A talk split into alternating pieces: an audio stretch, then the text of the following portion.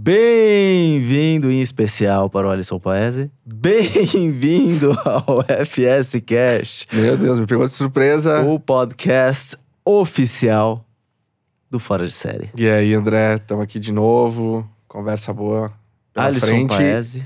Conversa em... com um gringo? Um Em- gringo? Primeiro convidado gringo? não? Primeiro, primeiro convidado gringo. Louco.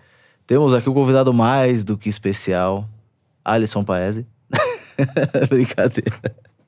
Temos aqui o convidado mais do que especial, o gringo, catalão, certo?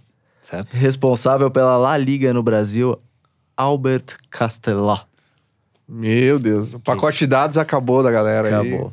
Bem-vindo, Albert. Obrigado pelo, pelo convite. Obrigado por ter aceito o nosso convite. Imagina. É, muito obrigado, André, Alisson. É um enorme prazer estar aqui hoje com vocês, poder falar um pouquinho da, da La Liga. Depois de todos os nomes que já passaram aqui pelo Fora de Série, para mim até uma, enfim, Que isso. experiência única estar aqui hoje com vocês. Pô, imagina, obrigado.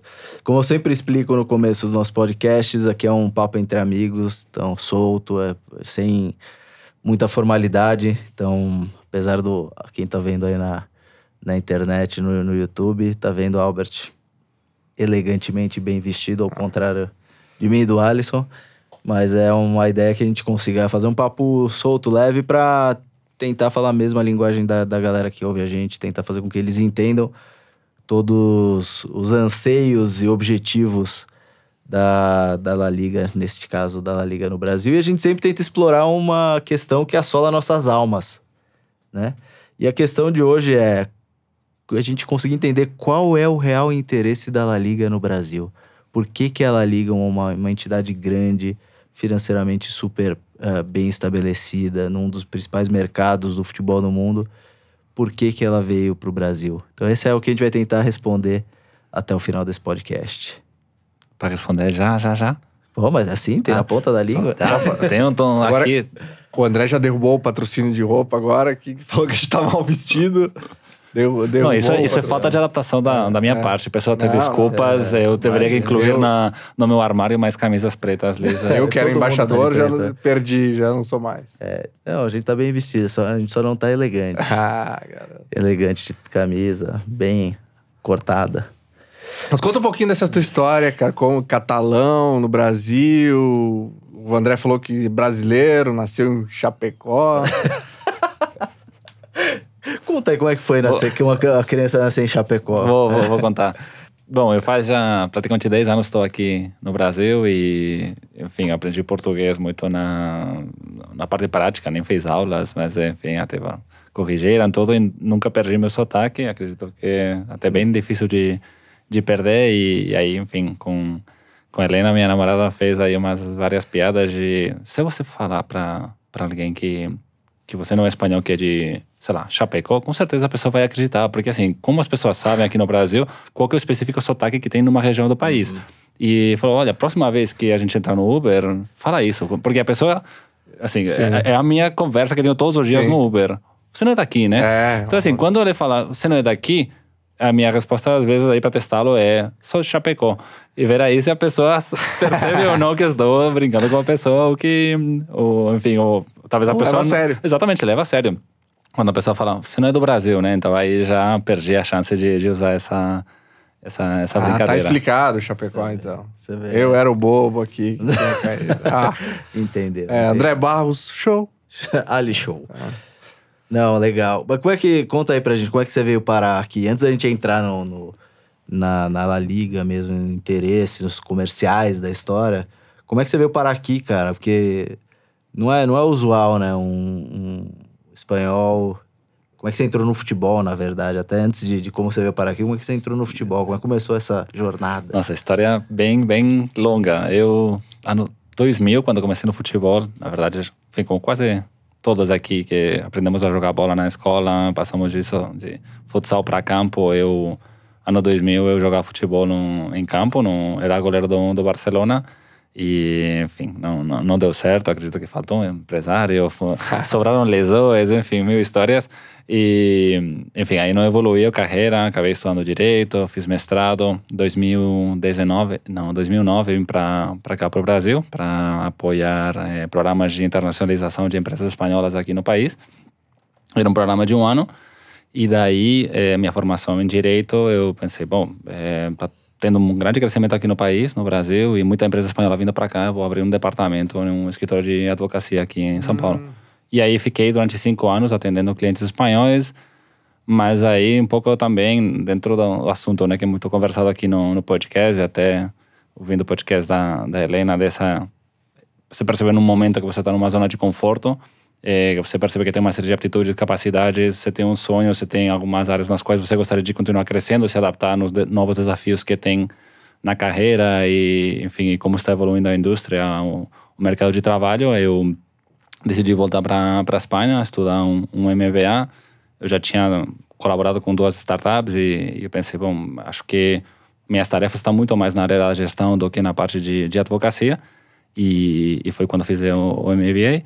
E totalmente fora do esporte, tá? Totalmente fora assuntos. do esporte. A minha ideia era é, mais focada na parte de marketing, mas eu ainda não tinha essa visão de eu vou trabalhar na área do esporte.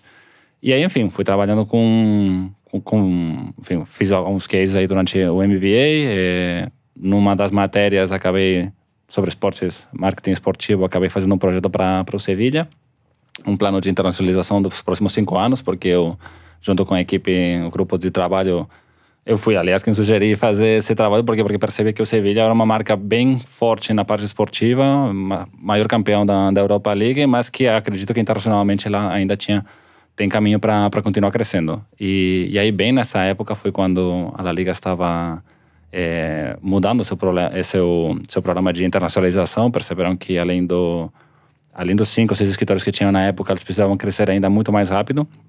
E foi quando eles abriram um processo seletivo para para poder selecionar umas 45 a 50 pessoas, mais ou menos, para poder ocupar diferentes vagas em todo o mundo.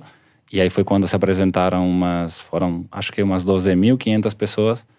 Daí, enfim, vários processos seletivos, acabamos, eh, enfim, acabei sendo selecionado, uma fase de formação de praticamente 10 semanas. Ficamos eh, 60 colegas em um hotel, eh, estudando e apresentando cases durante 10 semanas. Então, imagina, virou praticamente, não Big Brother, mas Sim. amigos bem, bem intensos para o resto da vida. E, e daí foi quando me disseram que, que eu vinha para o Brasil. Mas deixa, eu, deixa eu voltar. Então você veio para cá para abrir uma empresa de. Um, uma escritório de advocacia. Você empreendeu você mesmo na raça, assim? Em, eu vim pra, primeiro para apoiar Uh, dentro do escritório que tem o governo da Catalunha aqui em São Paulo, apoiar o que seriam programas de, de internacionalização sim, dessas sim. empresas. Depois desse primeiro ano foi quando eu devia entrar, queria continuar na parte da advocacia, atendendo clientes internacionais, mas aí eu tinha que criar, bom, como que eu vou fazer isso? Então, claro, eu tive que preparar um business plan e apresentar para vários escritórios de advocacia e dizer, me contrata para ah, eu perfeito. criar a sua carteira de clientes dentro desse escritório. Como? Eu vou fazer tudo isso, eu vou captar clientes espanhóis que estão ah. chegando, e essa foi a minha tarefa durante cinco anos. Você fez isso? Sim. Ah. Pô, e novo, né? Porque você tem... 25 anos tinha. Caraca. 24, Legal 25. demais. Pô, que desafio, né? Fora do, do país. Muito. Sem, sem falar em, sem ter estudado a língua, tá aqui. Mas eu fiquei curioso também, no final do processo seletivo, você poderia ter ido para qualquer outro lugar, não era necessariamente o Brasil, ou você influenciou isso? Não, na verdade, já no meio do processo seletivo, antes, antes da, da fase mais intensa de formação, todo ele já, nas conversas, já ah, foram tá. indicando, ah, é, a gente está pensando você para a vaga do Brasil. Tudo bem? Tem interesse? Quer voltar? Porque, claro, já tinha morado seis anos aqui. Talvez a pessoa, talvez a empresa está pensando, talvez ele não está querendo voltar, Sim. talvez ele está querendo alguma outra região. Eu falei, não, para mim, Brasil é a minha segunda casa. E, então, eu falei, não, para mim seria espetacular trabalhar na Liga no Brasil. Entendi. Legal e, demais. E quais são e, e, os principais desafios que eles estabeleceram é, antes até de você vir para o Brasil? Uh, com a La Liga, falar assim, ó, a gente tem, sei lá, precisa olhar mais para esse ponto, esse ponto, ou não. Era uma, foi um call mais de exploração. Vamos lá, vamos explorar, depois a gente faz um plano de, de, de ataque. Como é, que, como é que foi essa primeira abordagem? Não, a abordagem de todo esse programa do qual eu formo parte, que chamamos de, de Global Network, é, é, estar muito mais perto dos nossos parceiros de, de televisão, aqui no Brasil é a ESPN uhum. e a Fox, porque no final das contas o, o principal o principal ponto de toda essa estratégia é aumentar a receita que temos na, na La Liga na, na parte audiovisual, que é a que é a receita que mais representa dentro da, do orçamento que tem muitos clubes. Para clubes como Barcelona, Real Madrid representa praticamente o 20%, casos de clubes menores, praticamente 90, Tem 95% mais. é só de televisão. Então, sabendo que essa receita é a que mais influencia na hora de contratar jogadores ou de manter jogadores e, e com o objetivo de reduzir a brecha que temos com, com a Premier League, a gente já ultrapassou outras ligas, já somos a segunda liga que mais fatura. É, a ideia é justamente essa, ir para os países, estar mais perto dos, dos nossos parceiros, de diferentes meios de comunicação. Uhum. E aí, claro, já vem todo esse trabalho de expansão da marca com diferentes áreas, seja mais ações na área digital, meios de comunicação, ativações, procura de patrocinadores, ativação de patrocínios.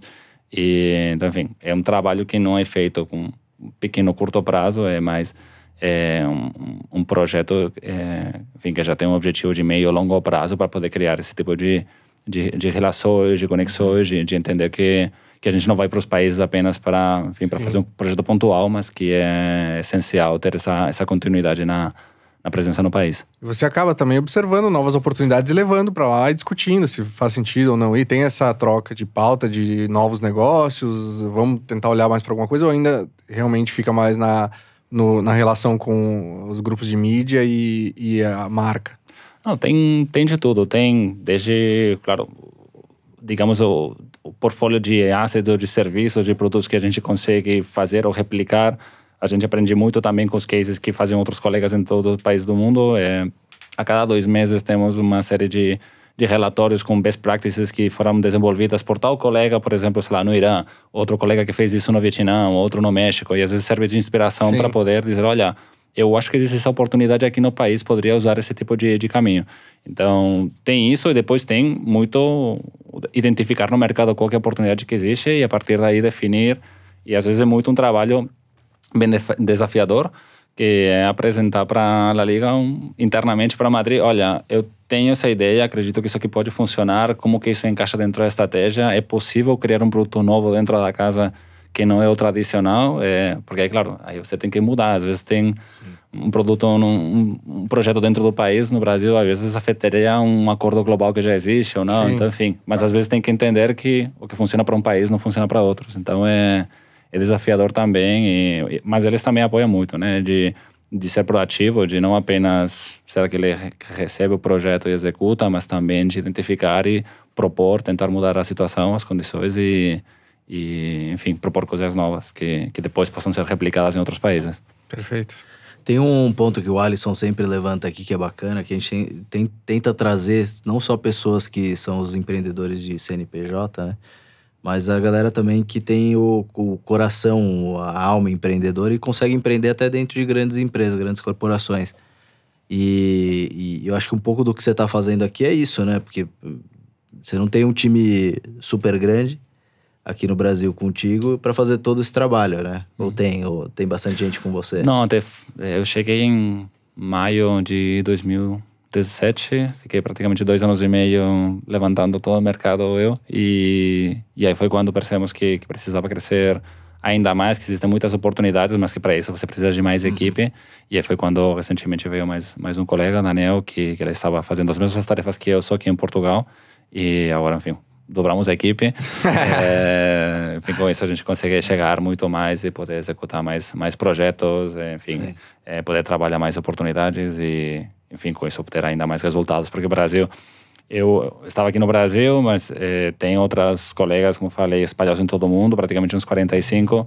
O colega que está na Colômbia, ele cuida do mercado colombiano e equatoriano também, que está em, Porto, em Peru, cuida do mercado peruano e chileno. Então, assim, estamos falando de mais ou menos áreas de influência para alguns países que tem uma capacidade de um tamanho de mercado, um tamanho de população definido. Agora, o Brasil praticamente é a união de quase todos os outros países, ou até às vezes um pouquinho mais, né, por população. Ou seja, você também não alcança. Tudo bem que aqui no Brasil muitas das oportunidades se concentram na região de, do, do, Sudeste, mas tem grandes oportunidades que podem Perfeito. estar existindo no Nordeste, no Norte ou no Sul do país. Então, claro, você precisa ter mais, mais músculo para poder é, enfim, é, aproveitar todas as oportunidades que existem. A decisão de vir para o Brasil tem alguma coisa a ver com. É, é única e exclusivamente por causa do, dos direitos que foram vendidos, já tinham sido vendidos ou tem teve, tem algum estudo de, de potencial de, de, de marca, de, de compra de, de produtos ou de eventualmente ter jogos aqui da festivos ou oficiais da, da, do Campeonato Espanhol.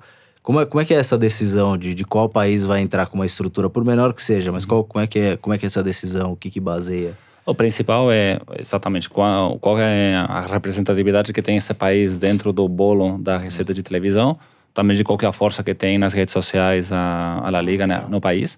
É, por exemplo, a gente percebeu que a audiência de TV também é outro, outro detalhe. Por exemplo, a gente está sabendo que tem, por exemplo, dados da, da audiência na, na, na Ásia, perceberam no Facebook que tem um grande uma porcentagem bem importante da audiência que acontece na região da Índia vem da, do Bangladesh, mas a gente não tem presença física no Bangladesh. Então, quem sabe, talvez, com esse tipo de conhecimento Entendi. que a gente está percebendo, poder enviar uma pessoa específica para que cuide no mercado de Bangladesh da, do produto da Liga, enfim, da audiência, de poder engajar com as pessoas. Então, é, Brasil, pelo tamanho do mercado, pelo valor dos direitos de transmissão, pelo pela, pela conexão que temos com, com o público nas redes sociais, no, no Brasil, a conta do Instagram da La Liga Global, o Brasil, o primeiro país, número de seguidores. É mesmo?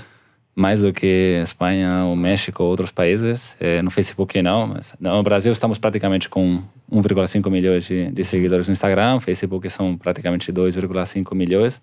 E hum, não está no é top 1 no Facebook, mas estamos mais ou menos no Brasil está acho que no top 3, 4. Caramba. E então, enfim, mais mais alguns dos elementos que justificam o porquê é, estar aqui no Brasil. Você viu, você, só desculpa, você viu Não, que o, o, Cristiano Ronaldo ele falou no, no vídeo lá do Fred que o Brasil é o, é o país, país que, tem, que, tem, que, que, mais segue ele também. Que ele descobriu agora. Descobriu, é. descobriu essa semana, semanas antes da anterior, anteriores à gravação que o maior número de seguidores dele vem do Brasil. Que louco isso, né, cara? É. Muito. Mas isso que você falou, a La Liga tem um perfil Brasil de rede social. Esse de um milhão e meio é Brasil. Não, não, é o perfil global. E aí a pega a fatia. A gente, pega, a gente tá. internamente sabemos é, de onde vem tá. cada seguidor. Sim, não, eu tava perguntando isso pela questão de conteúdo. Eu falei, pô, mas quem é que produz o conteúdo nativo, então? Temos uma, uma jornalista brasileira que mora em Madrid, que ah, é, ela produz material. A, a, gente também acompanhamos aqui no Brasil o que, que está acontecendo, qual que, uhum. sei lá, por exemplo eu lembro, não, agora está ela, mas antes que estivesse ela, eu também fazia essas funções. É, e, por exemplo, identifiquei, que até vou é, resolver aqui uma, uma dúvida que existia na, nas redes sociais. Houve um, eu vi o o Lucas, é, esqueci o sobrenome, jogador do Palmeiras, que houve uma época que ele tava com, com cabelo. Ah, o Lucas Lima? Lucas Lima. Ah. Tava com cabelo amarelo. Sim. E foi uma época que tava com cabelo assim um pouco parecido com o Messi, né? E Sim. eu falei, olha, eu acho que vai ficar bem, vai pegar bem nas redes sociais se a gente fizer um tipo, ah, separar os no nascimento, ah, uma tá, coisa tá, assim. Tá, tá, e eles postaram, realmente teve um aumento assim bastante importante é, dentro dos números meios, é, na, no número médio aí de, de engajamento. E aí eu tava vendo os comentários. Nossa, que o Palmeiras pagou pra aparecer.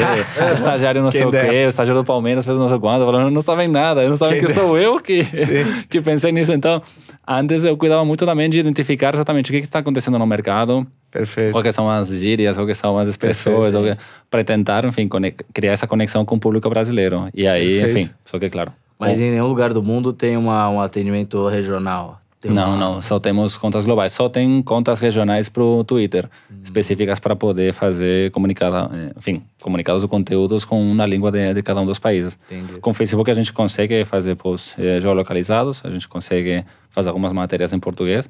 E agora o Instagram também liberou um pouco algumas funções para poder eh, distribuir Entendi. conteúdo em português para o Brasil. E nesse, nesse tempo de, de que você falou que explicou, ficou entendendo, mapeando o mercado, você conseguiu explicar como é que funciona o Brasil para o pessoal lá da Espanha? Que assim, a, a visão que tem na Espanha do Brasil é, nossa, país de grandes oportunidades, olha o tamanho, olha a população, olha tudo isso. Ama é, futebol. Então assim, nossa, é óbvio que, que vai dar certo, vamos fazer um monte de coisas e só que depois a realidade é outra, né? Porque não é por questão de tamanho de mercado, de população e de valores que isso significa que, que uma, uma, série de projetos, resultados ou patrocínios, tudo vai, vai funcionar uhum. do jeito que. Então, assim, é, aos poucos eles vão entendendo também como vai funcionar, como funciona o país. Você estava mencionando também anteriormente em outro podcast de os desafios que teve a Dazon quando chegou aqui no Brasil de entender Sim. como funciona o mercado. Então, é muito importante que tenha essa pessoa no país que consiga aconselhá-los e dizer, olha o mercado não é tão assim. A cultura de negócios não é a mesma que acontece em Londres, que, é que acontece no Japão, que acontece nos Estados Unidos, uma cultura diferente. Então você tem que se adaptar e entender, enfim, que tem seus desafios, tem suas oportunidades também, mas que você tem que se adaptar e, e entender que não tudo vai acontecer como, como acontece Sim. em outros países. Mas o sentimento é de que é mais complexo, é mais difícil aqui as ações emplacarem. Esse é o sentimento? É, porque a, a, acredito que a indústria do, do esporte está em, em uma fase diferente a que a gente está acostumado na, na Espanha. É, o mercado de entretenimento também está passando por uma grande transformação. Perfeito. As marcas que patrocinam o esporte são umas, os que patrocinam o entretenimento são outras. Então, mas o nosso foco não é exatamente o foco das marcas que patrocinam o esporte, são aquelas que normalmente patrocinam entretenimento. Então, também é uma novidade poder patrocinar no Brasil um Sim. campeonato estrangeiro apenas para...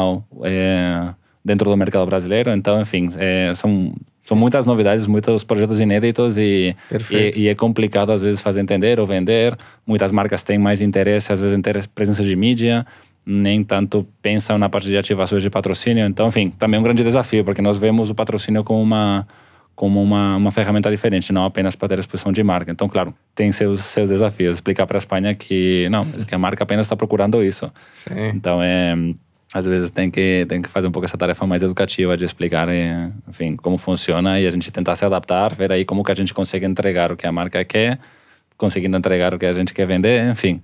É, tem aí essa, esse, esse jeitinho, né? Tentar Mas é aquele encaixar. meio campo, o clássico meio campo. Nossa, não deve ser fácil. Tava pensando aqui, não deve ser fácil, porque uh, ao mesmo tempo que, que deve ter um, não sei se um conflito, porque é, os próprios clubes eles devem ter suas, suas estratégias para o Brasil ou não, é, os clubes espanhóis, né? E, e, e ela liga querendo promover o campeonato, os clubes querendo promover a si próprio.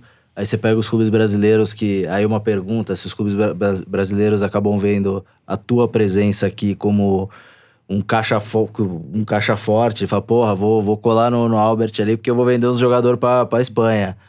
É, acontece isso ou não? Tem uns dirigentes de clube que não entendem o rolê confunde. e confunde as coisas? Não, justamente uma das coisas que eu não faço é a parte de intermediação, na parte de, de, contratação. Sim. Aí é cada clube que quiser contratar fala diretamente com o clube sim. na Espanha. Se precisa de algum tipo de apoio, claro, colocou em contato, mas nunca a gente nunca tem nenhum tipo de interferência na parte de, de transferência de jogadores. Na parte da, da estratégia internacional que possa ter um clube, nós estamos a serviço dos, dos clubes. Uhum. A La Liga é uma associação dos 42 clubes profissionais na, na Espanha, que são os clubes da primeira e segunda divisão. Eles são sócios da La Liga? É, é, uma, é uma associação. É. Não, não é uma empresa, mas sim, a gente sim. não tem ânimo de lucro. Sim. E se no final da temporada houver lucro remanescente, é distribuído entre os, entre os clubes. Aliás, a gente tem que prestar contas para dizer: olha, está custando tanto essa estrutura internacional da La Liga, mas a gente está gerando tanta receita ou tanta exposição da marca dos clubes através de todas as diferentes ações. Por exemplo, na temporada passada fizemos mais de 600 ações em todo o país, em todo o mundo, desculpa.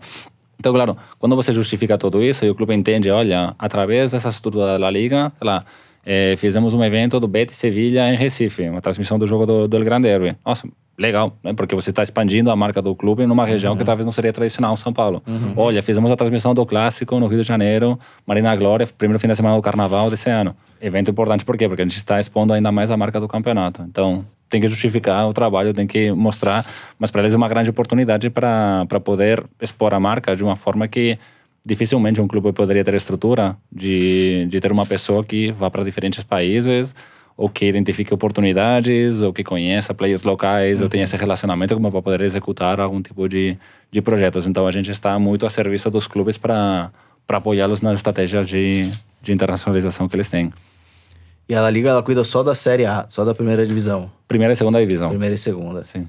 E aí eu, eu penso, você conhece, mas já conhece mais ou menos como é que funciona, uh, para tentar fazer um paralelo, né? Como é que funciona a CBF aqui, cuidando de todos os campeonatos da seleção, da, do feminino, do júnior. Você conhece mais? É, mais ou menos conheço por cima, sim. E o que, que, que, você acha dessa. Falando um pouco de diferenças, entrando na, nas diferenças das organizações dos campeonatos, do tipo de, de nego, modelo de negócio. Não que, ser uma associação. É, de não ser uma associação. Eles são, de forma certa forma, uma associação. Hum. Mas de cuidar de todo o futebol, de, de, ter uma entidade única que cuida de todo o futebol, de todas as categorias. O que, que você acha disso? Né? Não, eu, eu vejo que são, primeiro, realidades diferentes, né? De Sim. como foram criados os clubes aqui no Brasil, como foram criados na Espanha. É, claro, vejo a CBF, o, o equivalente seria a Federação Espanhola na Espanha, mas é que também tem constituições diferentes. Na Espanha, nossa Constituição, por exemplo, foi a que criou uma lei geral do esporte que identifica a Liga como uma entidade que é reconhecida pelo Conselho Superior de Esportes na, na Espanha e que tem uhum. essa cooperação com a Federação Espanhola para poder criar Sim. esse produto que é, o, que é o Campeonato Espanhol. Então, claro, mas, mas tem uma associação de clubes, que aqui no Brasil não existe. Uhum. E essa associação de clubes são, é a que toma as decisões de Sim. como eles vão fazer a gestão do seu próprio produto. Sim.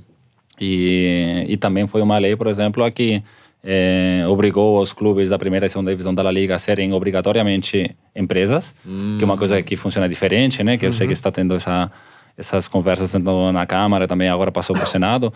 Então, claro, é uma realidade Sim. diferente. Às vezes eu um desconhecido espanhol que eu, sou, que eu visse sobre a realidade brasileira e ah, mas não é, tão, não é mais fácil fazer uma obrigação de que todos sim. os clubes virem empresa? Não, a realidade é diferente. Então sim, não, sim, não, não tem assim um responsável, um culpado, é que a realidade é diferente. E quando que aconteceu essa transição? Você sabe, lá na Espanha, de da La Liga aparecer junto com a federação, dos clubes virarem empresa? A, a Liga como campeonato existe já faz 90 anos, esse ano estamos oh. comemorando o 90 aniversário. Uh, a La Liga como entidade, hum. como associação dos clubes é, e, e, que faz a gestão clube, da, da parte profissional, nasceu no ano 84. Lei Geral do Esporte, que aplica essa obrigatoriedade às sociedades anônimas esportivas, veio mais ou menos aí dos anos 90.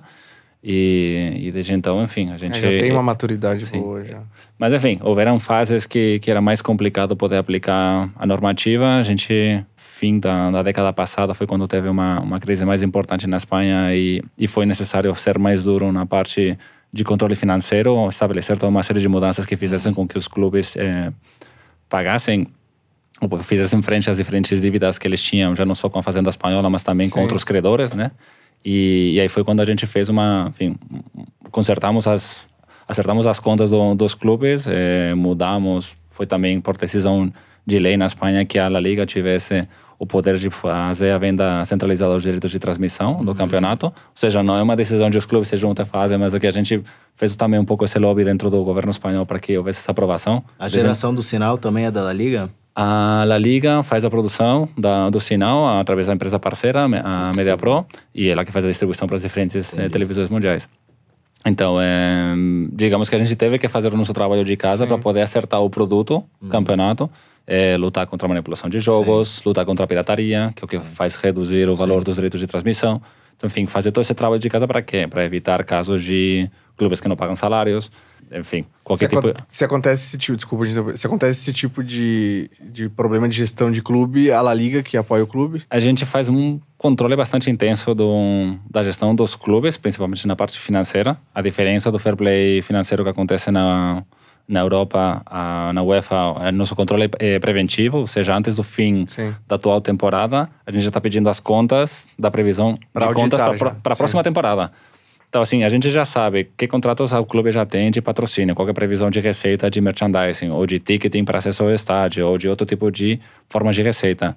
Com isso, a gente já identifica, ok, então, no seu orçamento, você vai poder gastar tanto em contratação de jogadores e salários. Então, se a gente isso é vê é que, não bate, que não batem as, as contas, a gente não autoriza a contratação desse jogador ou a contratação desse aumento de salário, oh, por exemplo. Então, assim, cada limite é, depende Sim. de cada capacidade de geração Sim. de receita de, de cada, cada clube. clube. Então, desse jeito, a gente garante que o clube, terminando a temporada, nunca vai ter que, que vender um jogador para poder acertar as contas e que sempre vai terminar no positivo, sempre vai gerar lucro e que isso vai criar, enfim, uma maior sustentabilidade no, na economia do, do campeonato, atraindo mais patrocínios, enfim.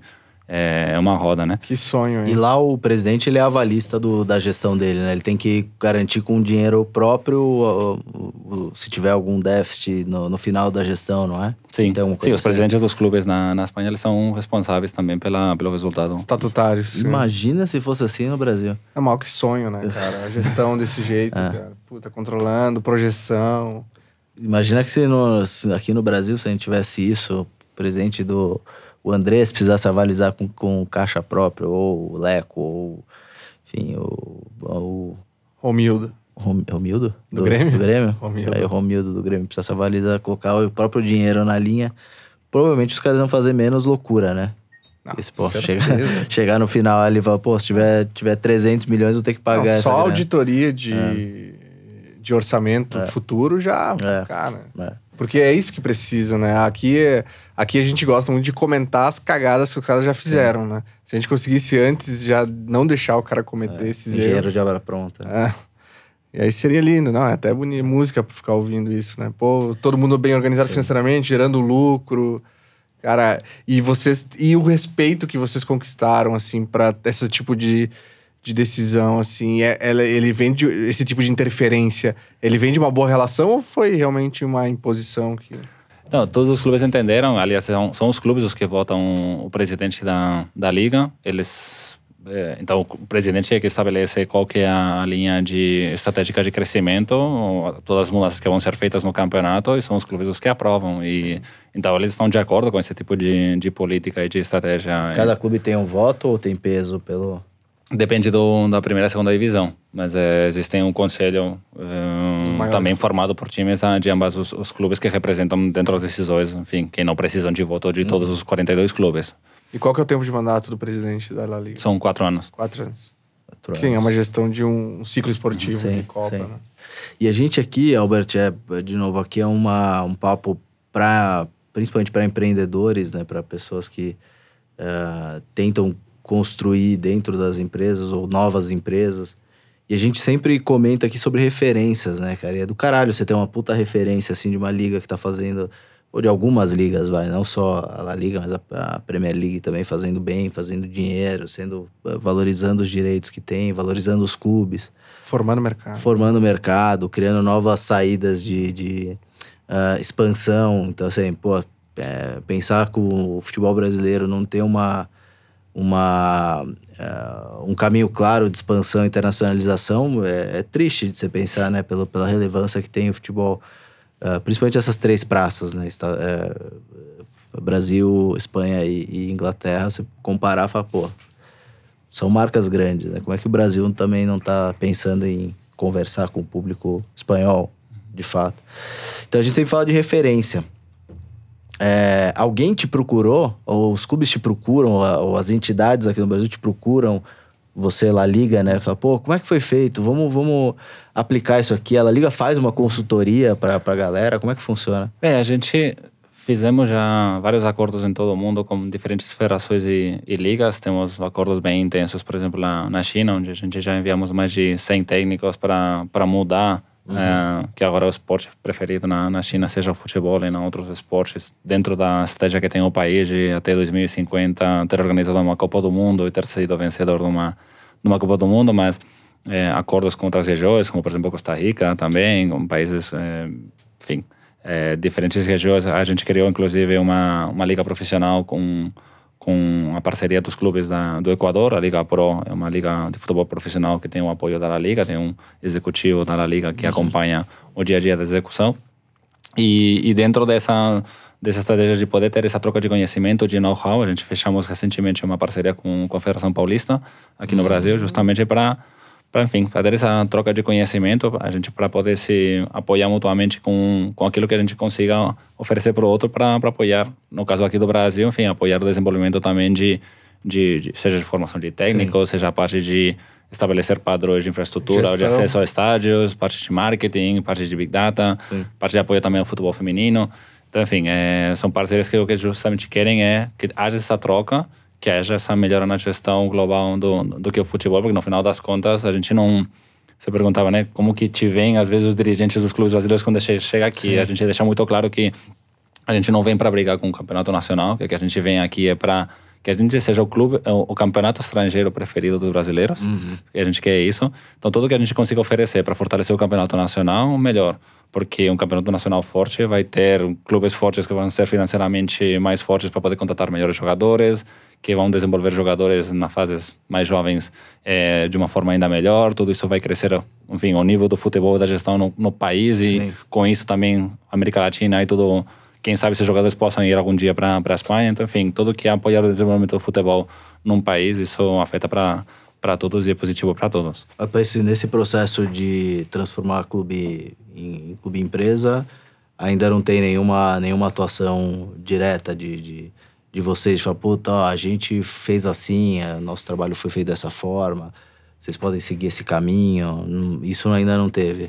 Não, a gente, apoiou diferentes eh, enfim, federações para ou que depende muito legalmente de, de cada um dos países, né? Como falei da, da parte da Constituição, mas a gente está, enfim, total aberto a, a poder conversar, a poder apoiar, poder trazer o nosso case de como que a gente resolveu isso na Espanha, fantástico. ver se, se isso faz sentido ou não aqui no Brasil. Óbvio que a legislação é diferente, a história Sim. é diferente, quem toma a decisão é diferente do que acontece na Espanha, mas eh, acho que conversar e poder trocar ideias nesse, nesse assunto sempre é importante para, enfim, que a decisão que seja tomada seja a melhor, né?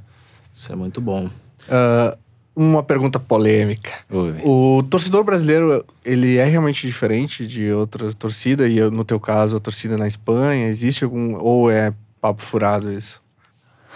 ser diferente. Não, acho que tem, tem todos os tipos de torcedores. Acredito que talvez o torcedor brasileiro é mais parecido, mais passional, assim, é bem, bem intenso em comparação com o que tem na Europa. Na Europa todo mundo fala que ah, o pessoal sempre está sentado, aqui no Brasil todo mundo está de pé, tira a camisa. É, mas tem, tem torcidas na Espanha que tem um pouco esse perfil, né? Tem a torcida do Betis, por exemplo, que Sim. tem essa paixão muito mais Muito. intensa. Atlético de Madrid também, até por isso acredito que tem muita torcida do Atlético de Madrid aqui no Brasil. Eu, na minha primeira época que vivi aqui, via muito Barcelona Real Madrid, Sim. mas na minha volta É. eu vi que realmente o Atlético de Madrid cresceu muito. Acredito que também a parte do, do Simeone, né? Ele, do, eu ia do- falar, esse- Argentina. é, isso exatamente. é- Ele é. criou uma grande conexão, muito brasileiro também indo para lá. Então, é, enfim, é, tem, tem, tem seus Eles parecidos. pegaram uma fase competitiva muito boa também, né? Eles conseguiram quebrar um pouco aquele ciclo de Quebraram. criar aquele tipo de expectativa que depois eles não alcançavam aquele sucesso esportivo. Eles realmente quebraram isso, entraram num novo patamar de já não só de resultado esportivo, mas também de força financeira, né? De que conseguiram construir um novo estádio, enfim, entraram aportes financeiros bem importantes. Então eles já formam parte do clube dos, dos grandes. É, a diferença ah, de leitura é, acho que é o torcedor que de mercados mais desenvolvidos acaba entendendo de fato o entretenimento que acontece ali, não só o esporte na prática e tudo que envolve, assim, ele, ele consome mais da cadeia, né, do, do entretenimento e do esporte. Eu acho que o brasileiro ainda não consegue enxergar entretenimento e esporte juntos, ele olha separado, acho que tem uma, uma diferença e o público também, né, o cara que vai no estádio não é o cara que compra um, um colecionável do- de algum time, sei lá. É, mas eu vou fazer uma, uma provocação. Será que isso é, é meio que o ovo ou a galinha, né? Porque será que isso é culpa do. culpa, entre aspas, mas não é culpa de ninguém, mas será que isso é uma, algo que é porque a, a nossa liga aqui não provoca? Que é uma, Ah, uma coisa que eu tinha notado. Falei, pô, eu fui num jogo em Miami, cara, é impressionante a experiência que você tem. É, então, Ah, bom, primeiro, já é um jogo Real Madrid-Barcelona, tudo bem que é um amistoso, mas fora do, do- da Europa. Pô, já é um primeiro passo, né? Segundo, a experiência que os caras fazem em volta do, do estádio, assim, você chega, parece que você tá primeiro, você entra num parque de diversões, depois você entra no, no jogo. Cara, é um negócio impressionante. E isso acho que reflete para esse entendimento da, da, da experiência, do, do, do- como funciona o, o mecanismo do esporte, Então, do entretenimento. Acho que isso muda o patamar, né? É, e vai muito do que o Albert falou, que é a questão da até as marcas que patrocinam conseguirem de fato entrar no jogo quando ela- o mercado de entretenimento é muito maior, né? Que o mercado de só de esporte. ou- Eu acredito que com, enfim, com a internet, diferentes televisões, tudo, é, a gente já não é só esporte, a gente já passou para, a gente já forma parte do entretenimento. Muitas vezes, algumas aulas que eu dou, algumas palestras, eu sempre falo que que quando eu identifico quais são os meus concorrentes, eu nunca coloco apenas, sei lá, campeonato inglês, italiano, francês e alemão e pronto, não toda forma de entretenimento é concorrência, porque no final das contas você está arrumando o seu tempo, no sábado de manhã você está em casa, tem que decidir exatamente se você vai, vai sair para correr, se vai para o cinema, se vai assistir uma série no Netflix ou vai assistir algum tipo de conteúdo no Dazon ou vai assistir, enfim, tem várias opções dentro do, do leque de entretenimento e dentro da parte de entretenimento esportivo, e aí você tem que cuidar muito do seu produto. Aí tem todo esse cuidado, todo o grande investimento que a gente faz na liga de toda a parte de transmissão audiovisual. Você tem toda uma série de novidades sempre de, enfim, câmeras aéreas, repetições aí 360 graus, é, video player que você consegue colocar a câmera para ver exatamente qual era a visão que tinha o jogador no momento que ele recebeu a bola e que fez o gol. É, enfim, diferente, acho que tem praticamente mais de 19 câmeras é, em cada um dos jogos, com jogos Barcelona Real Madrid, que é o maior dos produtos, você tem que cuidá-lo ainda mais. Se não me engano, acho que tem praticamente umas 30 câmeras, mais helicóptero, 30 câmeras. câmera com helicóptero com câmera também. Ou seja, você tem um produto bom, você tem que é. cuidar do seu produto e fazê-lo destacar sobre outros produtos que existem dentro do mercado, né? Então, é, como liga, a, a, sorte que a gente tem de que a estrutura seja feita desse jeito, a gente consegue cuidar muito bem que fique tudo dentro da mão do campeonato, esse cuidado da, do produto. Depois, claro, a gente mostra isso para os clubes, os clubes veem como a gente vem trabalhando bem e eles continuam apostando nessa linha de, de trabalho. E sempre o foco é o fã, assim, é antes até do campeonato em si, o foco é como, como essa experiência ela é, é bacana para o fã. É, o fã pensando em dois tipos de fãs, né? Que não necessariamente diferente, mas é tanto aquele fã que vai para o estádio, uhum. como aquele fã que assiste em casa. Porque a gente viu nos últimos anos que a gente teve um aumento da, da presença de público nos estádios, mas também a gente viu um aumento do público na, nas nossas audiências. E na Espanha a gente viu algumas, alguns comentários do tipo, nossa, mas por que, que tem um jogo domingo meio-dia? Porque sábado é três horas da tarde, quando antes, tradicionalmente, na Espanha sempre os jogos se viram às oito ou dez horas uhum. da noite, né?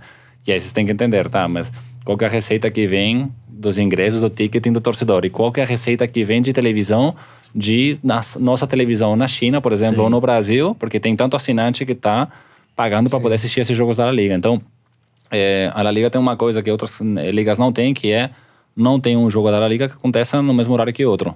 Ou seja, a gente espalha muito bem os jogos entre sexta-feira, sábado e domingo para que todos os jogos tenham a mesma visibilidade. Ah, nenhum é no mesmo horário? Não, nenhum jogo? Nenhum jogo. Oh, louco. Então, se você quiser, pode assistir os 10 jogos no fim de semana oh, ao vivo. Oh. Então, claro, tudo isso você consegue o quê? Primeiro, que nenhum. Você não canibaliza seu produto, não tem dois jogos no mesmo horário, ou seja, você consegue assistir os dois. Sim. Nenhum clube vai ter mais exposição por cima do outro. E outro, você consegue pensar muito bem como você vai colocar os horários para fortalecer de algum jeito alguma marca para algum sim, país sim, onde você sabe que tem mais audiência. Ou seja, é, no, espanhol, no espanhol, por exemplo, o espanhol de Barcelona, tem um centroavante, o Vulei, que é chinês, melhor jogador da liga chinesa, até que ele foi contratado pelo espanhol. Então, tem mais audiência o espanhol do que algum outro time na, na China. Então, na decisão de você escolher qual que vai ser o horário que vai jogar o espanhol, a gente tem em consideração o quê? O mercado chinês. Por quê? Porque é super importante a audiência na, na China. Por quê? Porque tem um grande retorno, já não só de audiência, mas também de, claro, depois é direito de transmissão, né? uhum. né? Isso já é receita para o clube o espanhol mesmo, como clube, patrocínios que eles vendem, acho que se não me engano, 30% ou 40% da, da receita de patrocínios vem de marcas chinesas. Ou seja, você tem que entender também qual é a fortaleza que tem eh, cada um dos clubes e a gente tem todas essas informações dentro de uma plataforma interna que, que é feita em parceria com a Microsoft, que o que a gente faz é nos adiantar e escolher sempre os melhores horários e datas para que aquele jogo que seja transmitido tenha a melhor presença de público e a melhor audiência. Caraca. Então a gente se adianta. A gente nunca consegue colocar os horários daquele jogo é, até um mês antes.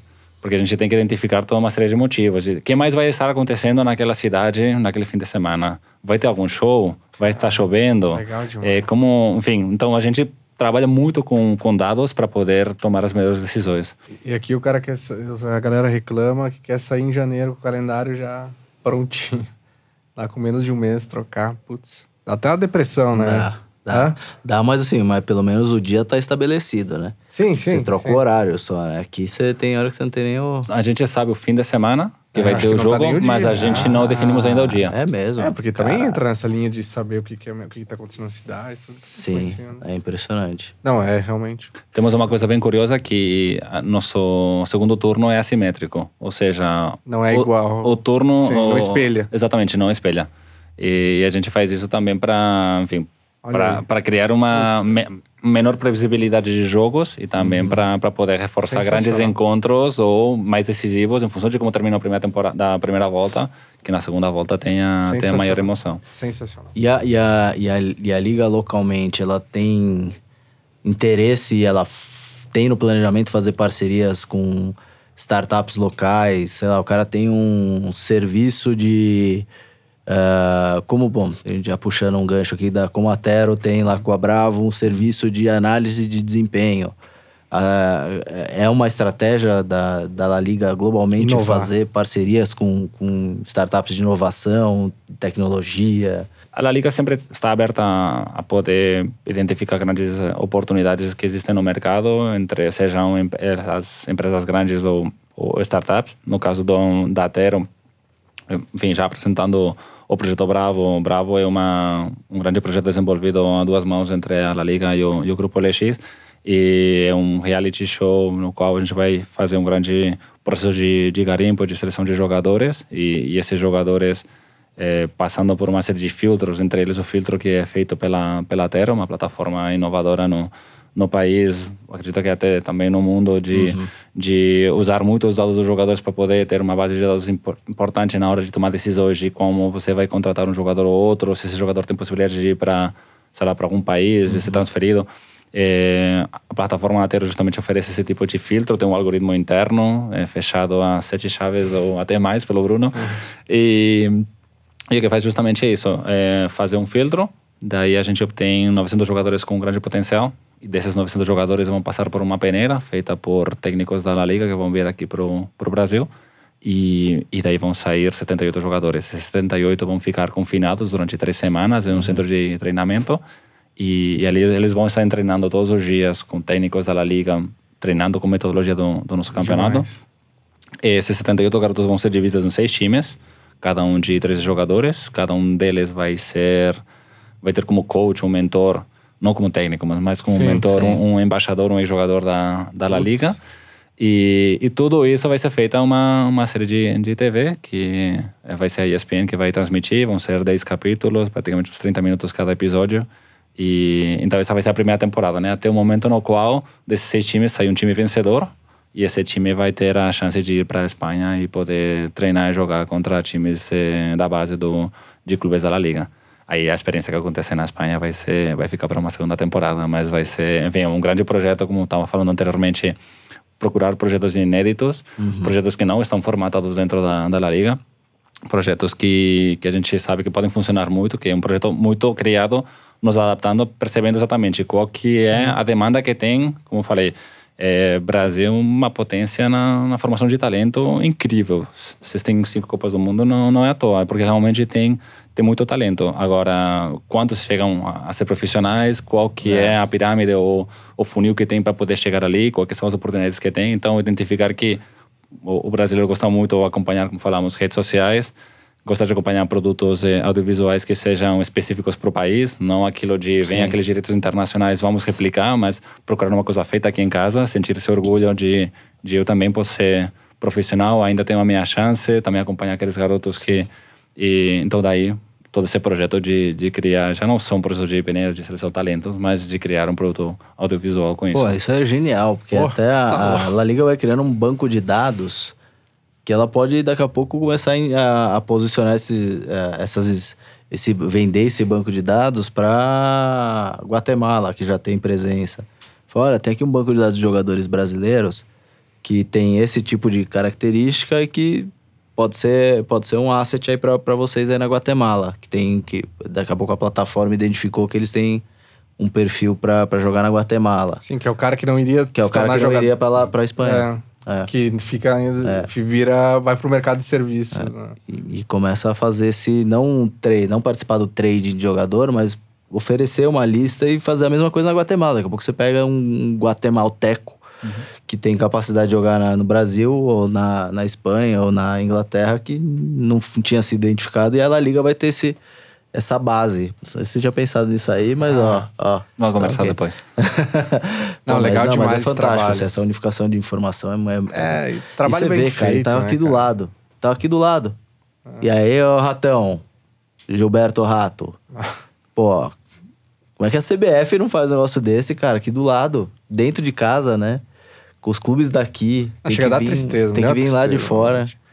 É não. impressionante, cara, e aí a gente tá vê, atrás. Cara, e sendo bem sincero, aí você vê que a maioria dos, dos protestos que existem, que falta tempo, falta organização, falta não sei o quê, nenhum para de pé, porque se tiver uma gestão é. de fato consolidada, é. baseada em pilares é. de verdade, de empresa, de Sim. negócio, funciona, entendeu? Sim. Tem espaço para todo mundo, tem Sim. dinheiro para todo mundo, tem tudo.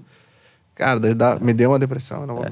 Mas o que, o que eu vejo de o lado bom nisso é que eu, eu tenho visto uma. Um, eu, eu, milito no meio do futebol já desde 2004, cara. Então já, já é um, desde 2005, na verdade, já são 14 anos.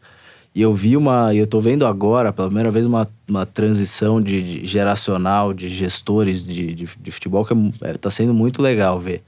Até as pessoas que circulam, os empresários, os gerentes de clube. Aí você vê um, alguns é, executivos de, de futebol vindo com a cabeça diferente, já forçando a história do clube empresa. Então tem bastante gente engajada nisso, junto aos políticos. Por isso que eu até te perguntei, perguntei pro Albert se, se alguém tinha procurado, porque eu tô vendo bastante gente se juntando para fazer uma força política aí para mudar essa história.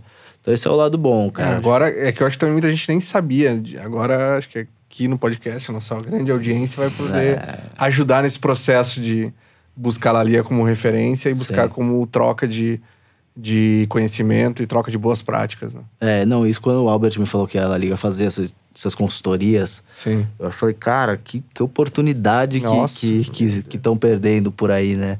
Que, queira ou não, na pior das hipóteses, é o mercado já mais testado, né?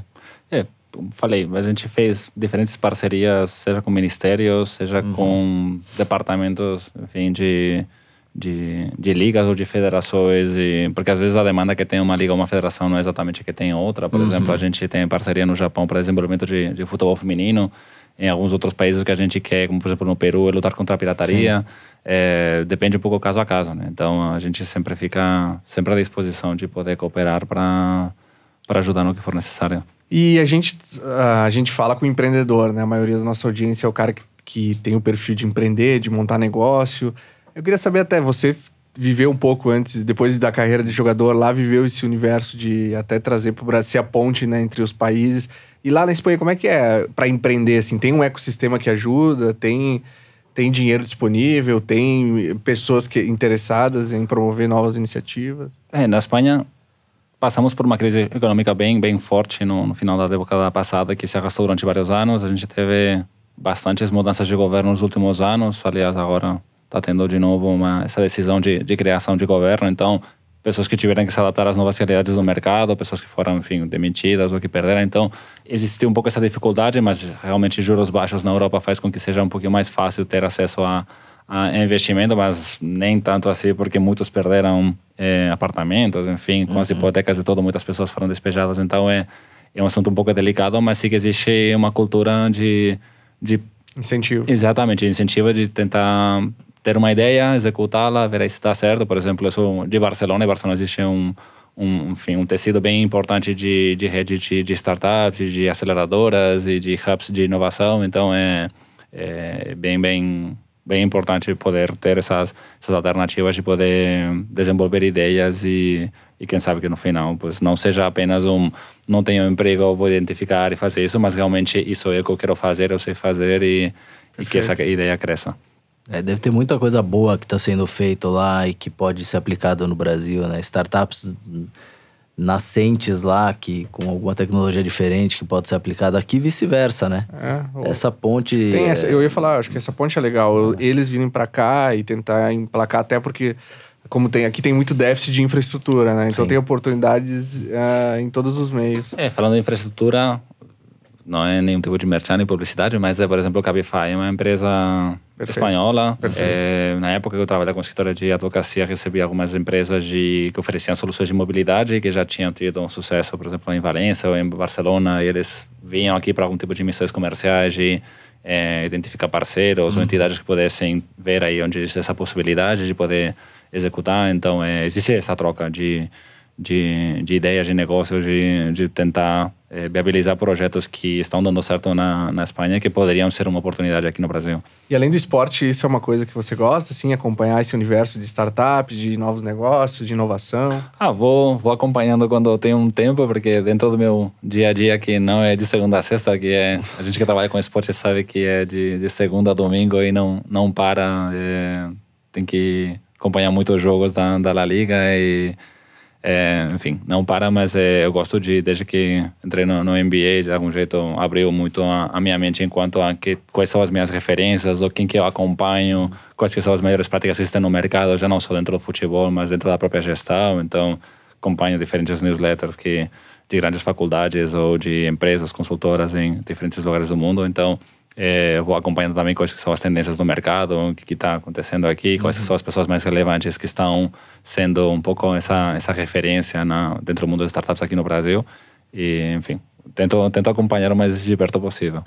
Boa. É, a La Liga quase com uma startup aqui, ela precisa dessa é, cabeça, né? Precisa sim. ter aqui essa, é uma startup, essa cabeça né? de olhar para outros negócios, olhar referências que não são do futebol, senão tá perdida, né? É, porque acho que o brasileiro quando vê, nossa, chegou a La Liga aqui no Brasil, já faz mais dois anos, né? Deve pensar, nossa, tá vindo aqui de bolso é. cheio, vai gastar, vai é. fazer tudo isso. Falando, não, não, não é assim que funciona, é. porque é, a gente deve pensar conta para os clubes. É, então, assim, a gente não, eu não tenho um orçamento de, sei lá, tantos milhões para poder fazer isso. Não, quase tudo tem que ser feito praticamente a custo zero, ou que seja viabilizado através dos parceiros. Baseado ou... na credibilidade Exatamente. Da então, assim, é, você tem que ir atrás de, de, de, de, ver essas oportunidades de poder viabilizar negócios ou ideias que talvez sejam criativas ou sejam inovadoras no país, mas que Perfeito. tem esse, esse desafio de também vender. Claro Sim. que em alguns casos a gente tem um, uma parte do orçamento, mas não é, é complicado. Às vezes a mentalidade é, que a La Liga vai pagar por tudo. Ainda é. mais o futebol aqui. Né? Os caras vêm. É foi a pergunta que eu fiz. Eu imaginei que os caras já vissem um, um cofre. Olha pro, pro Albert é. vê um cofre, porque essa é a cabeça do, do, do diligente. E, caras, antigo, e é vira-lata, né? O cara é. quer buscar em tudo alguma solução. É, imagino que não, deja, não deva ser fácil. E o Albert falou do, do, de acompanhar a La Liga, os jogos da La Liga e tudo grande realidade é que eu vejo o Albert ele se multiplica, cara. Porque é, você acompanha, tá acompanha na, nas redes sociais, um dia ele tá no Rio, outro dia ele tá em Pernambuco, no mesmo dia ele tá em, na, na Espanha e no mesmo dia ele já tá em São Paulo. Caralho, Esse jogo é, cara. Porra. Então eu não sei. E aí vem uma, uma questão aqui que o Fred me falou que você é um dançarino, exímio dançarino. Como é que como é que, como é que, como é que coloca ah. essa, essa qualidade dentro do seu. Essa parte de dança, acho que é melhor fazer uma auditoria com, com, a Helena, minha namorada, fazer, fazer que ela fala que eu não sei sambar, que eu faço que eu faço um movimento ao contrário, né? Acho que os pés é para fora e eu faço para dentro. então eu falei, acho que eu preciso de umas aulas. Esse, mas... esse, final de semana eu gravei um tutorial, vou te passar. Boa. Um tutorial. Mas acho Nossa, que. É... Tá maravilhoso esse tutorial. Mas acho que tudo isso vem através do, do, do, Fred, né? Que ele me chamou de pagodeiro outra vez que fizemos o evento de lançamento da, do, do Bravo, porque ele, enfim, a gente se conheceu no evento, no Ginga, vem na época da Copa América. Ah, tá. E aí tinha um show, né, do, do Tiaguinho. E aliás, Sim. assim, eu agora apaixonado pelo pagode, graças a, ah, ao Tiaguinho, e mas graças a Helena que me apresentou. Aqui no Brasil, o pagode. Faz, graças a Deus. Tudo graças a Deus. É, né? Eu sou apaixonado pelo samba, graças a Deus. Graças a Deus. É. E, e nada, enfim, desde então, Sim. super fã do, do pagode. Que Legal bom. demais. Eu tenho perguntas aqui oh, da nossa audiência qualificada. Queria saber do Albert o seguinte: é, ele chegando no Brasil, né, representando a La Liga, é, o que nesse tempo ele verificou no Brasil, viu no Brasil, que é algo que possa ser replicado nesse modelo que é a La Liga. Ele conseguiu aí, de repente, buscar alguma coisa diferente que leve de exemplo para a La Liga? Esse é o Giba, dono da Replay, ele não se apresentou? Boa pergunta. Parece que ele tá morrendo, né, Giba? Mas tá, tá foi ah, boa pergunta. Acabou de jogar futebol tá, e tá trabalhando uma galera. Muito. É, tá trabalhando. A areia muito, é pesada, a areia é pesada. É, acredito que o, o principal, sem dúvida, é a, a criatividade que tem o brasileiro para enfim, para trabalhar na, na parte de redes sociais, para criação de eventos, de ativações. Eu, eu acho que o brasileiro é super criativo. Alguém pode pensar, o brasileiro tópico, né? Deixa tudo para o final, não há planejamento, porque o alemão ou o europeu seria de um jeito diferente. Não, acredito que, que é uma qualidade, né? De eu tenho visto grandes ativações aqui no Brasil que raramente tenho visto elas na, na Espanha e isso para mim é um, um case, um benchmark, um ponto de, de aprendizado para ver como que eu poderia fazer depois um evento, algum tipo de ativação, seja no Brasil ou em outros países, que, que sejam relevantes e que criem esse tipo de impacto, né? Claro que a realidade é diferente. Às vezes eu uhum. penso, olha, nossa, aqui em São Paulo, por exemplo, Rio de Janeiro, tanta população, você faz algum tipo de eventos, tem uma, um impacto que é muito maior Sim. do que em cidades menores aí na Espanha. Sim. Mas a, essa versatilidade que tem o brasileiro, né, essa criatividade, acredito que, que um ponto relevante a, a aprender e a, e a replicar internamente. E aí, aproveitando do, do, do Giba aqui, que ele é, além de dono da, da Replay, ele é presidente da Federação Paulista de Futebol, né?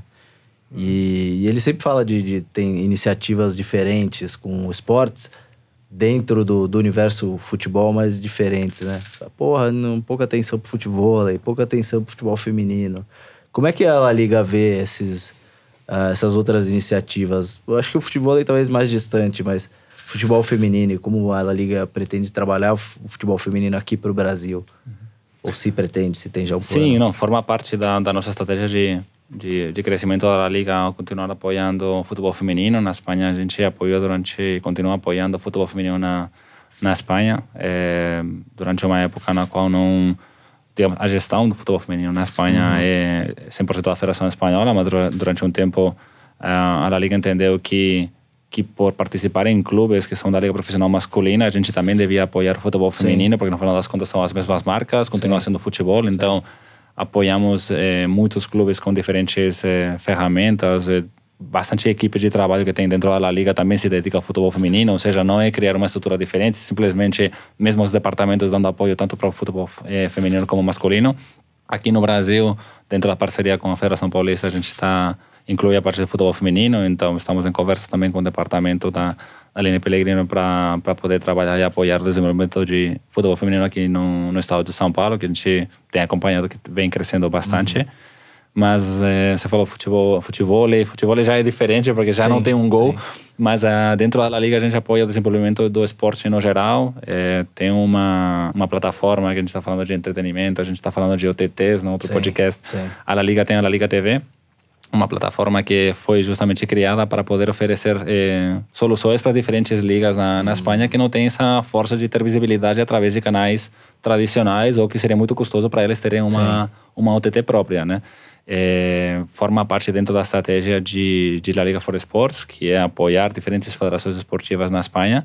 É, diferentes esportistas que quando eles atuam com, pela seleção espanhola, eles é, competem com patrocínio da, da La Liga, ou seja, é uma forma diferente de expor a marca da La Liga em diferentes competições. Por exemplo, é, Carolina Marin, que é a campeã mundial de, de, de badminton feminino, ela é mais craque do que alguns jogadores da La Liga na Indonésia. Então, mas ela compete com marca da Liga, ou seja, é uma forma diferente de expor a marca da Liga e Legal. de apoiar outro tipo de esportes. E economicamente deve ser mais viável, né? Porque esses caras não têm tanta, tanta exposição, talvez, ou tanto não cobram ainda como, como jogadores de futebol. Forma, não, na verdade essa exposição está dentro da própria do acordo da lei que centraliza ah, os direitos de transmissão da La Liga, ou seja, só. de todo esse aumento de receita entendi, que a gente teve na, na La Liga, uma parte fica com a Federação Espanhola, outra parte fica com a produtora da, da transmissão, mas aí tem uma pequena parte que também vai para diferentes federações espanholas. só, legal. legal. Mas além disso, temos, por exemplo, a temporada passada a gente patrocinava uma equipe de, de Fórmula 1, a equipe Renault, então a gente também conseguiu exposição de marca e diferentes ativações dentro do mundo de Fórmula 1. Esse ano estamos colaborando, por exemplo, também com a, com a Copa Davis, é, ou seja, sempre também estamos com a Liga Mundial de, de Futebol de Praia, ou seja, é, entendemos que tudo que seja Sim. relacionado com entretenimento, esporte, onde a gente consiga é, ter esse impacto, ter essa presença, é bem importante. Muito bom. Vamos para outra pergunta aqui. Fala, Albert. Fala, André. É um prazer estar participando desse podcast com vocês. Aqui quem está falando é o Bruno Pessoa, CEO da Tero. Albert, a pergunta que eu tenho para você é a seguinte: a gente se encontrou pela primeira vez há aproximadamente um ano atrás. E naquele momento a ideia da La Liga era ingressar no mercado brasileiro, começar a realizar ações no mercado local. É, eu queria saber de você, quais são os próximos planos da La Liga nos próximos anos em relação ao mercado brasileiro? A gente sabe que é um mercado muito amplo, muito grande, que consome muito futebol e consome muito futebol espanhol. A gente viu durante esse ano também que a Liga realizou algumas ações muito interessantes, como o próprio stand no Shopping Rio Sul, falando sobre a marca La Liga. É, Além disso, teve também o evento durante o clássico, né, durante o jogo entre Real Madrid e Barcelona, do, do, durante o carnaval no Rio de Janeiro, para divulgação ali do jogo e da marca também.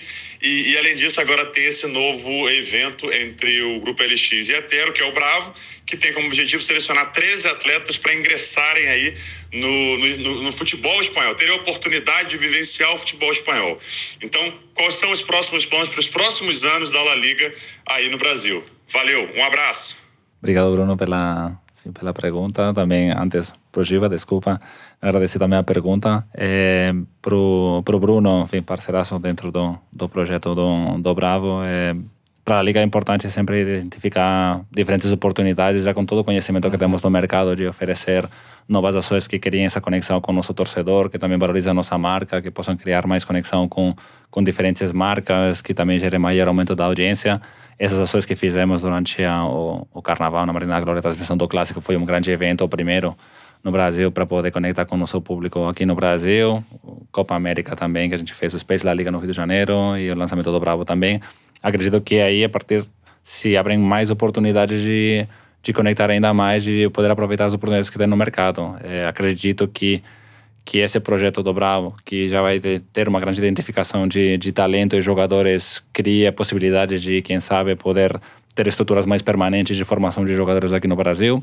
Essa exposição que a gente teve no Rio de Janeiro e essa ação que fizemos também do, do Grand Derby de Sevilla Betis em Recife também nos trouxe aquela demanda de alguns torcedores de ei, quando vocês vão vir para minha cidade, né? Vocês vão passar por aqui. Uhum. Então também vemos estamos identificando oportunidades de poder estar mais presente em outras regiões do Brasil. Então a gente está vendo ainda identificando quais que seriam os melhores modelos. É, a gente está também ativando muito grandes patrocinadores, grandes é, patrocínios globais, como temos atualmente com com Santander, com, com BKT, pneus, com Budweiser, com Puma, é, Rexona, Clear. Então, cada ano tentar procurar mais, mais projetos que façam que, que, que criem essa associação da, do nosso campeonato com, com o torcedor brasileiro. A gente pode esperar ver algum jogo da, da Liga aqui no Brasil?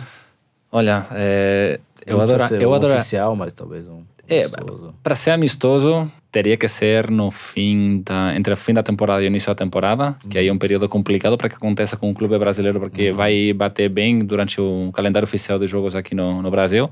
Aliás, vai bater também com Copa América, então é muito complicado trazer um Sim. clube numa pré-temporada. É, para que haja jogos apenas entre clubes diferentes, aí só encaixar um, uma data em um estádio, claro, tem um investimento poder trazer Sim. um clube desses, mas a gente está super aberto a, a poder ouvir de investidores que tenham esse interesse de poder trazer algum jogo amistoso para cá para o Brasil. É, jogo oficial aí já, já é um pouquinho mais complicado porque essa demanda a gente vem trabalhando essa maior exposição de jogos oficiais da La Liga em, em todo o mundo, uhum. especificamente Estados Unidos, é, através da parceria que temos com o Grupo Relevant é, estamos tentando por segunda temporada levar um jogo oficial para os Estados Unidos. E, então, enfim, tem essa dificuldade de aprovação dentro uhum. de, de diferentes estamentos que existem dentro de federação, UEFA, Sim. enfim. Então, é, não é fácil, mas a gente sabe que, que é bem importante, porque a gente sabe que eu não, não consigo brigar com, com, com, por exemplo, com um torcedor, sei lá, do Palmeiras ou do Corinthians em ir para o estádio e receber seu clube, porque o torcedor brasileiro apenas pode nos acompanhar pela, pela televisão, mas, claro, poder trazer um evento desses para o país realmente tem um retorno e um impacto que, que, que, não se compara. Então, é, sabemos que essas ações fortalecem muito a, a marca e essa conexão do torcedor com, com o clube, então a gente continuará trabalhando para poder fazer viável esse, esse jogo oficial no estrangeiro. Muito bom, muito bom. É sensacional poder aprender um pouco mais sobre, sobre a La Liga. Para quem está tá ouvindo, acho que é demais poder saber os objetivos, né? E entender que a La Liga tá uma empresa grande, um, num mercado grande, tá operando também com uma mentalidade de, de startup, né? Empreendendo aqui no nosso país. E tá aqui, tá disponível para conversar, para discutir oportunidade, trocar é. referência. Eu é. acho que isso é maravilhoso. Isso é um ponto importante, cara. O que eu notei em, em, todo mundo que a gente conversou aqui, sempre tem, tem esse, esse papo final de, pô, estamos aqui, estamos disponível né? A, a, Helena falou isso, uhum. falou, pô, quem quiser continuar a conversa no, no nas minhas redes, redes, sociais, tô disponível. Você falou, pô, La Liga tá disponível. O Felipe falou a mesma coisa. O Rui falou a mesma coisa. É, é muito legal ver isso, assim, que às vezes talvez falta um pouco de, de iniciativa das pessoas para tentar ir atrás e conversar é. com, com vocês e tentar apresentar alguma coisa, ou tentar é saber falo, melhor. Tem que ter algo bom, né? Tem que ter algo bom. Primeira, tomar café por tomar não dá. Tem que ter um projeto legal, uma ideia legal, é. já estruturada para conversar. E eu sempre tento, enfim, por existem diferentes eventos, né, acontecendo sempre, encontros, networking, Sim. de palestras, de, enfim, diferentes, às vezes por pequeno que pareça, eu sempre tento participar de quase Sim. todos, porque é super importante esse relacionamento, essa conexão com diferentes pessoas, de em algum momento identificar onde existe a oportunidade de saber exatamente para quem que tem que, que conversar para poder colocar em pé esse projeto. É, super importante estar presente em todos esses eventos e, e acompanhar as novidades do mercado, poder acompanhar o, o que o que tem de melhor, o que são os profissionais mais é, relevantes, aqueles que com grande capacidade, com vontade de mudar, de, de oferecer novas oportunidades dentro do setor e, e enfim. Nada. Nada. é isso. E só viu, depende de você. Só você se coçar um pouco, tiver um projeto bom, consegue chegar nessa galera toda. Boa. E com isso a gente vai fechando mais esse podcast, esse FSCast, o podcast oficial do Fora de Série. E sigam o Albert no Instagram, no arroba Albert Casteló, com dois L's e sem acento, Albert Casteló. E o Instagram da La Liga, né? Arroba La Liga. Isso. E tem arroba La Liga Brasil? Não, só, Só só. La Liga. Não, arroba La Para Liga. Twitter temos o La Liga Bra, é Twitter específico pro, pro Brasil. Então no Twitter, arroba LaLigaBra. Sigam também a gente em todas as redes sociais, arroba Foras de Série.